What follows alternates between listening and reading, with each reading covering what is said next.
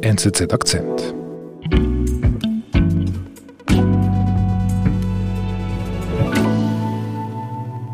Ich bin Niklaus Nussbliger und ich bin der NZZ-Korrespondent in London, zuständig für Großbritannien. Und in diesem Jahr findet eben in Großbritannien wirklich ein Großereignis statt, denn die Queen, die kann ein Thronjubiläum feiern, das Platinum-Jubiläum. 70 Jahre ist sie bereits auf dem Thron äh, der englischen Monarchie. Das hat noch keine Monarchin oder kein Monarch in der Geschichte vor ihr geschafft. Ein großes Ereignis. Doch nun überschattet ein anstehender Gerichtsprozess dieses große Ereignis. Und es geht dabei um den zweitältesten Sohn von Königin Elisabeth II. und Prinz Andrew. Dem wird sexueller Missbrauch vorgeworfen, weshalb ihm jetzt eben auch in den USA dieser Prozess droht. Prinz Andrew ist also mit happigen Vorwürfen konfrontiert. Korrespondent Niklaus Nussbiger über den tiefen Fall der einstigen Nummer zwei in der britischen Thronfolge.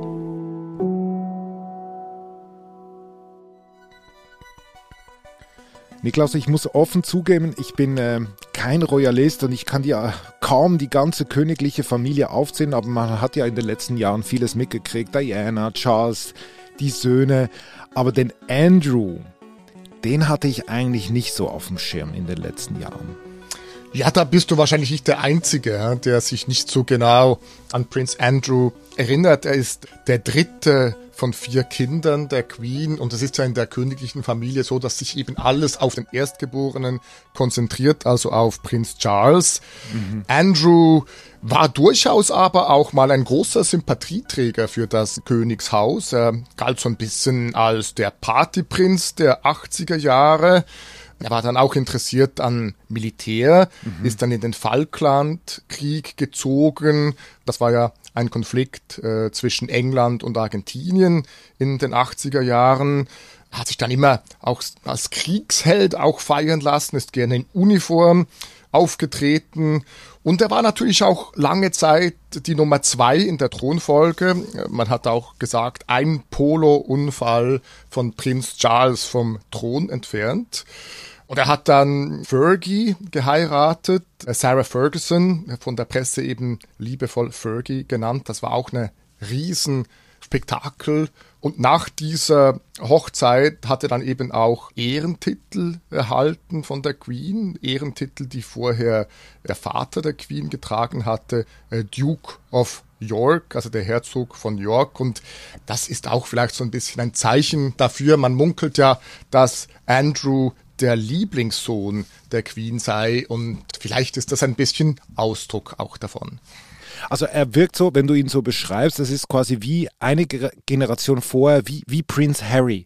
Also ein bisschen so der, die Nummer zwei, nicht ganz so viel Verantwortung, ein bisschen, konnte sich ein bisschen ausleben, so ein bisschen. Das ist gar kein schlechter Vergleich eigentlich. Man hat ja schon oft gesehen, dass quasi die Nummer zwei in der Thronfolge äh, dann eben ein bisschen ausschweifend lebt. Mhm. Aber irgendwie eben äh, wissen sie natürlich auch, dass äh, wenn alles nach Plan verläuft, sie eben nicht Monarch oder Monarchin werden würden. Und äh, ich glaube, das ist auch ein Schicksal eben, das Prinz Andrew von Beginn seines Lebens begleitet hat. Vielleicht auch deswegen hatte er ein großes Bedürfnis stets auch nach Anerkennung. Er wollte eben durchaus auch wahrgenommen werden als eine Figur, die in dieser königlichen Familie, aber auch eben in der Öffentlichkeit auf der Welt vielleicht sogar eine Rolle spielt. Also er wollte ernst genommen werden, sagen wir es so. Er wollte ernst genommen werden, aber das gelang ihm natürlich nicht ganz immer. Es gab da auch gewisse Rückschläge in seinem Leben. 1996 beispielsweise erfolgte dann die Scheidung von Fergie. Er ließ sich dann auch ein bisschen von teilweise zweifelhaften Figuren blenden manchmal, äh, hatte da ein bisschen Freundschaften, die nicht über alle Zweifel erhaben waren. Dieses Image äh, des äh, begehrtesten Junggesellen, das hatte da schon so erste Brüche, mhm. aber im Großen und Ganzen blieb er eigentlich dann unter dem Radar, weil eben dann auch Charles natürlich äh, zwei Söhne hatte, William und Harry, und damit Andrew natürlich immer weiter auch in der Thronfolge nach hinten rückte. Mhm. Okay, das heißt, man kann zusammenfassen, hat mehr oder weniger ein gutes Image, schlägt sich mehr oder weniger ganz gut durch dieses Leben hindurch, hat auch keine schlechte, allzu schlechte Presse, sagen wir so. Was passiert dann? Dann fällt Andrews Name im Jahr 2019 im Zusammenhang mit dem Fall von Jeffrey Epstein. Epstein war ein extrem reicher Geschäftsmann, der in den USA zu großem Vermögen gekommen ist. Und er hatte ähm, schon seit längerer Zeit auch immer wieder eine Vorliebe für sehr junge Mädchen, die dann auch von seiner Partnerin Ghislaine Maxwell ihm offenbar beschafft wurden. Äh, das war eigentlich schon lange auch immer wieder so ein bisschen ein Thema. Aber dann gab es eben im Zuge der MeToo-Bewegung plötzlich wieder neue Ermittlungen gegen Epstein. Und 2019 im Sommer wurde Epstein dann sogar am Flughafen Newark in New Jersey verhaftet. Wenige Wochen fast später, im August 2019, begann er dann offenbar äh, Suizid in dieser Haftanstalt. Und Andrew wurde im Zusammenhang mit Epstein genannt.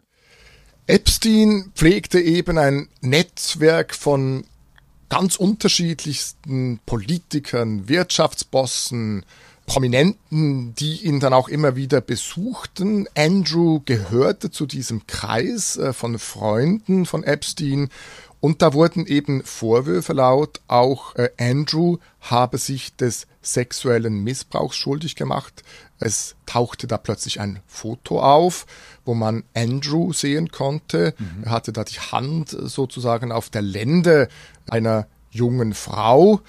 Und diese Frau, das ist Virginia Jaffrey, damals noch bekannt unter ihrem ledigen Namen Virginia Roberts.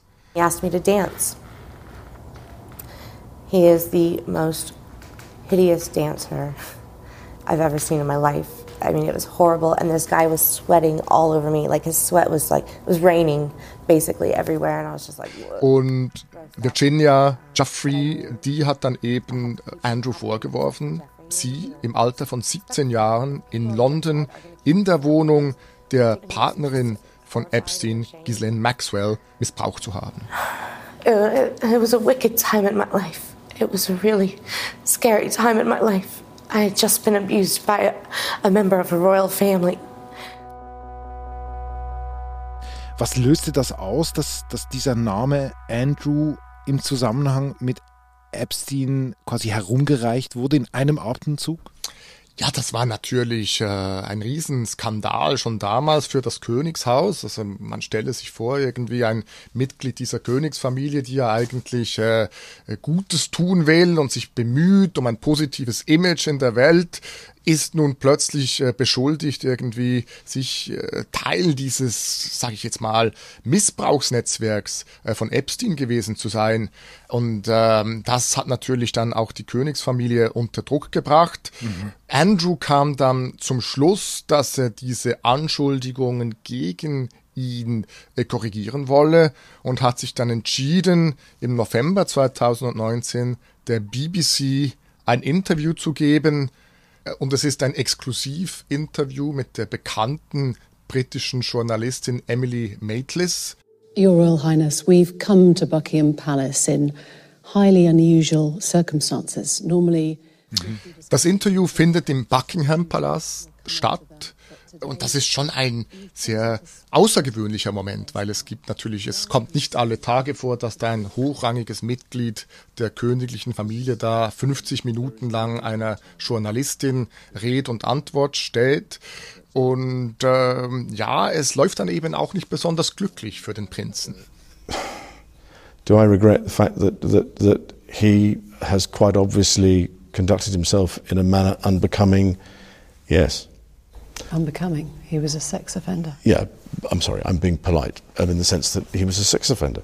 Einerseits zeigte er fast keine Empathie auch für die Opfer von Jeffrey Epstein. Er versuchte auch seine Freundschaft mit Jeffrey Epstein äh, herunterzuspielen.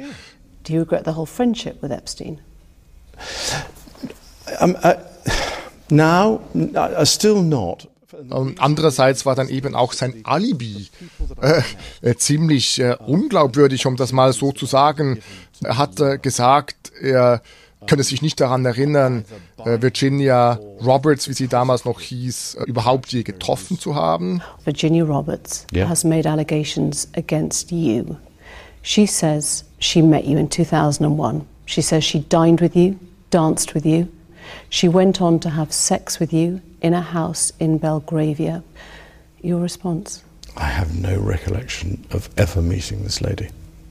Er konnte sich auch nicht erinnern, überhaupt je im oberen Stockwerk der Wohnung von Ghislaine äh, Maxwell gewesen zu sein. Dort soll ja laut Aussage von Virginia äh, Jaffrey dieser Missbrauch stattgefunden haben.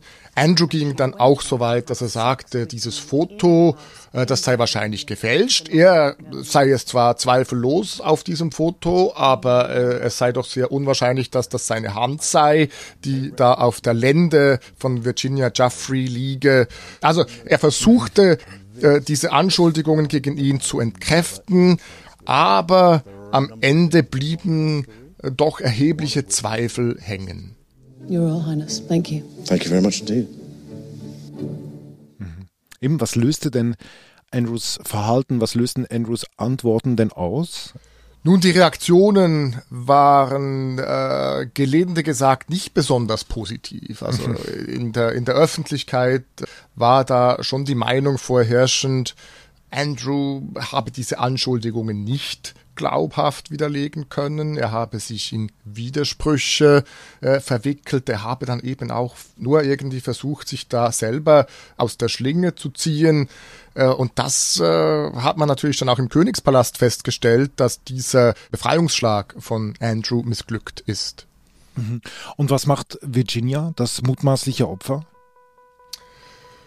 Virginia Jeffrey bereitet in den Vereinigten Staaten eine Klage gegen Andrew vor und diese reicht sie dann im August 2021 auch ein. Und sie fordert äh, Schmerzensgeld und seitdem natürlich klar war, dass dieser Prozess droht. Da äh, versuchten die Anwälte von Andrew zuerst alles zu tun, um diese Klage irgendwie noch abzuwenden.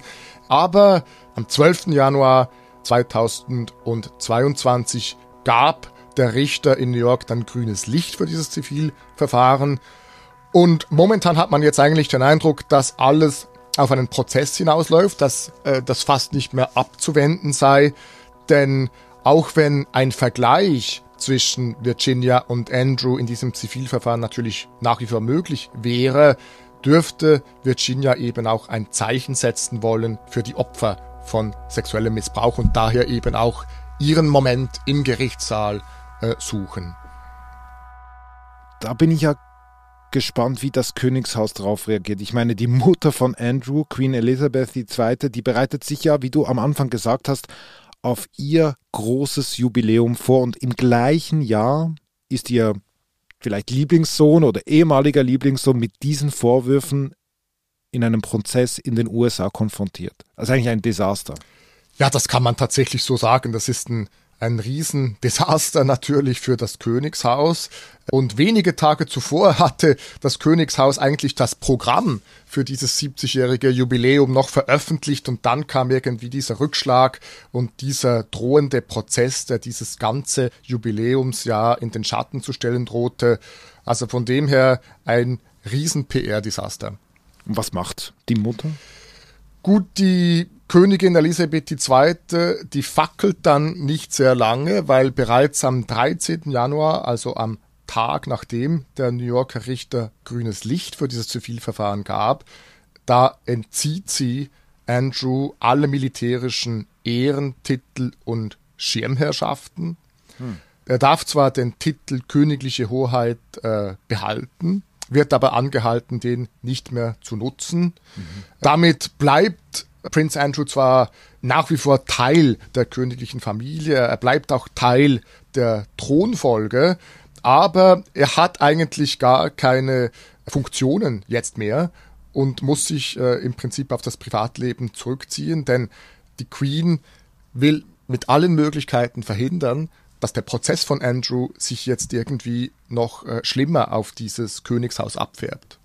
Hm, kann ich verstehen. Aber habe ich dich richtig verstanden? Also rein theoretisch könnte Andrew immer noch König werden. Also er ist immer noch in der Thronfolge. Er hat alle Titel verloren, aber er ist immer noch in der Thronfolge. Ja, das ist tatsächlich so. Das ist eigentlich genau gleich wie bei Prince Harry. Der ist ja auch jetzt kein Working Member of the Royal Family mehr. Also ist kein Mitglied der Königsfamilie mehr, das irgendwelche Pflichten für die Queen übernimmt, aber er ist natürlich nach wie vor Teil äh, der Familie und nach wie vor Prinz. Aber warum schmeißt man denn Andrew nicht einfach raus aus dieser Thronfolge? Ich meine, er, er ist, er, der ist ja fast nicht mehr tragbar. Ja, das ist eben nicht ganz so einfach, denn mit der Thronfolge des Königshauses ist nicht zu spaßen. Es gibt ja dieses alte Trauma aus dem Jahr 1936, als König Edward VIII. zurückgetreten ist äh, und auf den Thron verzichtet hat, weil er da eben mit einer bürgerlichen Schauspielerin äh, liiert war und diese heiraten wollte. Davon hat sich das Königshaus, ich würde fast sagen, Jahre nicht erholt. Das hat die Grundfeste der Monarchie damals fast äh, erschüttert.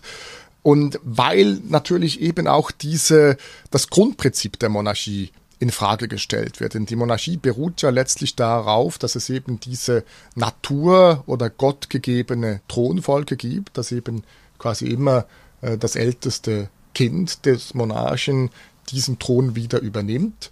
Und wenn man damit irgendwie zu spielen beginnt, wenn man plötzlich sagt, ja gut, da kann man ja auch äh, aus politischen Gründen oder weil jetzt äh, jemand sich nicht äh, richtig verhalten hat, da kann man jemand auswechseln oder überspringen, dann gefährdet man natürlich eigentlich auch die Grundfeste der Monarchie an sich. Mhm. Wie geht's denn jetzt mit Andrew weiter in den nächsten Monaten? Ja, Andrew wird sich nach wie vor natürlich auf den Titelseiten wahrscheinlich der Medien wiederfinden, denn in diesem äh, Zivilprozess äh, ist jetzt die sogenannte Phase der Beweissuche angelaufen. Das heißt, die Anwälte der beiden Parteien, die versuchen jetzt äh, Beweise zu sammeln und dann droht ihm eben dieser öffentliche Prozess im Herbst in den Vereinigten Staaten Niemand geht momentan davon aus, dass er selber dorthin reisen will. Aber während Wochen dürfte natürlich dann auch sein Name durch die Öffentlichkeit und durch die Presse geistern. Schon erstaunlich. Ne? Am Anfang unseres Gesprächs hast du gesagt, er wollte ernst genommen werden, er wollte quasi ein bisschen mehr sein als nur die Nummer zwei. Und jetzt denke ich, wenn die Historiker mal auf ihn zurückblicken werden, dann wird dieser Skandal vielleicht äh, vieles, wenn nicht alles überschatten. Ich glaube, dieser Skandal wird die Erinnerung an, an Prince Andrew prägen. Sollte er jetzt freigesprochen werden in diesem Prozess in den USA, hat er ja kaum Möglichkeiten mehr, sich irgendwie wieder in ein besseres Licht zu rücken. Er hat ja gar keine öffentliche Rolle jetzt mehr. Er, er wurde quasi dazu gezwungen, seinen Lebensabend als Privatmann sozusagen zu verbringen. Und äh, womöglich äh, ja, wird er da jetzt auch zu einer erheblichen Schadenersatzzahlung verknurrt werden. Also da sehe ich eigentlich wenig Möglichkeiten für Prinz Andrew noch einmal aus dieser leidigen Geschichte aus seiner Sicht äh, herauszufinden.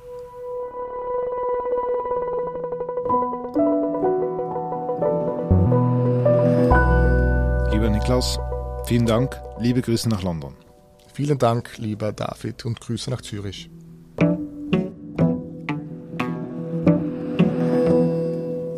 Das war unser Akzent. Ich bin David Vogel. Bis bald.